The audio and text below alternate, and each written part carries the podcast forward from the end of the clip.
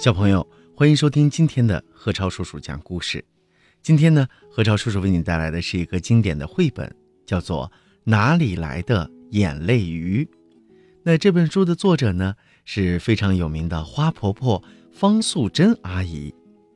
这个故事呢，发生在遥远的精灵国。说精灵国呀，好久都没有下雨了，湖水都干了。这可把小精灵们急坏了，为什么呀？没有水啊，他们就没法洗澡了。哎呦，不能洗澡可是一件很痛苦的事情，浑身上下都不舒服。何况之前他们天天都洗澡，这样他们整个生活习惯都发生变化了。这该怎么办呢？精灵大王啊，很着急，就把小精灵突突叫来了，对他说。图图啊，你比较聪明，你快想想办法，怎么样才能让咱们王国有水，呃，大家好洗澡啊？呃，要不然这个呃简直是呃太痒了。图图呢就挥了挥翅膀，到外面想办法去了。他飞呀飞呀，飞进了一所怪兽学校。这一天呢，正好是开学的日子。突突呢，就看见教室里啊，有一只小怪兽在哭，我要妈妈，妈妈！小怪兽一哭啊，旁边的迷你兽也跟着大哭，哇，妈妈，哇，妈妈！不一会儿啊。教室里所有的怪兽都被传染了，全都吵着要妈妈，妈妈，妈妈，妈妈，妈妈，妈妈！哇！哎呦，整个教室里啊，哭成一片。怪兽老师也急坏了，他不停地安慰他们：“孩子，乖，不要哭，妈妈一会儿就来了，乖。哎呀，说你呢，别哭了，乖。”可是，小怪兽们越哭声音越大，每一只怪兽的眼睛呢，都好像装了水龙头似的，一边哭一边哗啦哗啦哗啦啦啦啦流着眼泪。没过多久啊，整个怪兽的教室呢就被泪水给淹没了。哎呦，什么扑克牌呀，什么钻笔刀啊，什么课本啊，书包啊，连桌子都飘了起来。这时候啊。怪兽老师可急坏了，哎呀，怎么办？这样下去，所有的小怪兽都会被淹死的。你们不要哭了，呃，快别哭了。可是，奇怪的是，小怪兽们并没有被淹死，只是它们都长出了长长的鱼尾巴。怪兽老师，怪兽老师一看，哎呦，他真是吓得不知道该怎么办了。这时候啊。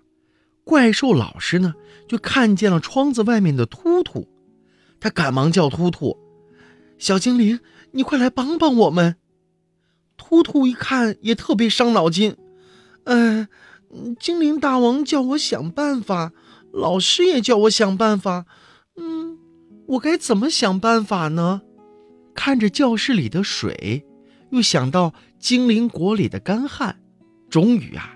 图图呢想到了一个好办法，他立刻飞回去向精灵大王报告说：“大王，大王，好消息，好消息！怪兽学校发大水了，我们有水可以洗澡了耶！”精灵大王一听啊，很高兴，立刻动员所有的小精灵，大家提着水桶，浩浩荡荡的向怪兽学校就飞了过去。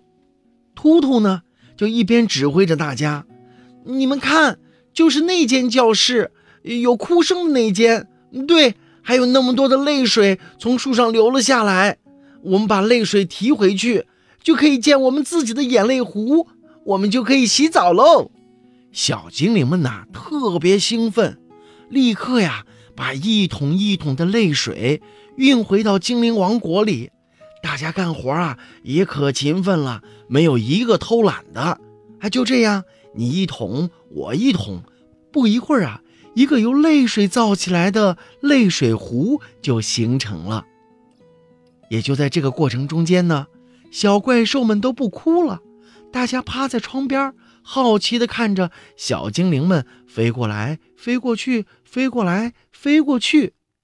可是，只有个子最小的迷你兽还在嗯嗯嗯嗯的哭着。怪兽老师啊，对秃秃说：“哎呀，秃秃，还好有你们帮忙，小怪兽们的尾巴都慢慢消失了，谢谢你。”秃秃呢，晃一晃手中的水桶，说：“啊，当然，啊，不客气，我们还要谢谢你们的泪水呢。再见。”秃秃呢，高高兴兴地飞回到精灵王国，把最后一桶泪水呢倒进了泪水壶里。忽然啊，水桶里呢蹦出来一条小鱼，啪的一声跳进了眼泪湖。所有的小精灵都飞过来看，哎。奇怪，怎么会有一条小鱼呢？是啊，是啊，呃，到底这条鱼从哪里来的？啊，我们找找它好吗？嗯，好的。可是找不到哎。就这样，小精灵们可以在眼泪湖里洗澡了，他们还可以划船玩耍，而那条小小的眼泪鱼呢，还住在精灵王国里呢。小朋友。在大家看到的方素珍阿姨的这本《哪里来的眼泪鱼》里面呢，讲了这样一个故事，就是当我们面对陌生的新环境的时候，可能会觉得害怕，那有困难的时候就会选择大哭一场。在书里面啊，营造了一个鲜活多彩的童话世界。精灵王国遇到大旱，怪兽学校发起大水，还好一个聪明的小精灵想了点子。把怪兽学校里的水来运到精灵王国里，这样两边的问题都得到完美的解答。这个故事呢，虽说简单，可是小精灵们遇见问题的时候，善于思考，善于解决问题。他给我们提供了这样一个思路：遇见任何的难题，不要急，这个问题多想想，多做做，一定可以解决的。好了。这就是今天的贺超叔叔讲故事为大家带来的，由浙江少年儿童出版社出版的《哪里来的眼泪鱼》。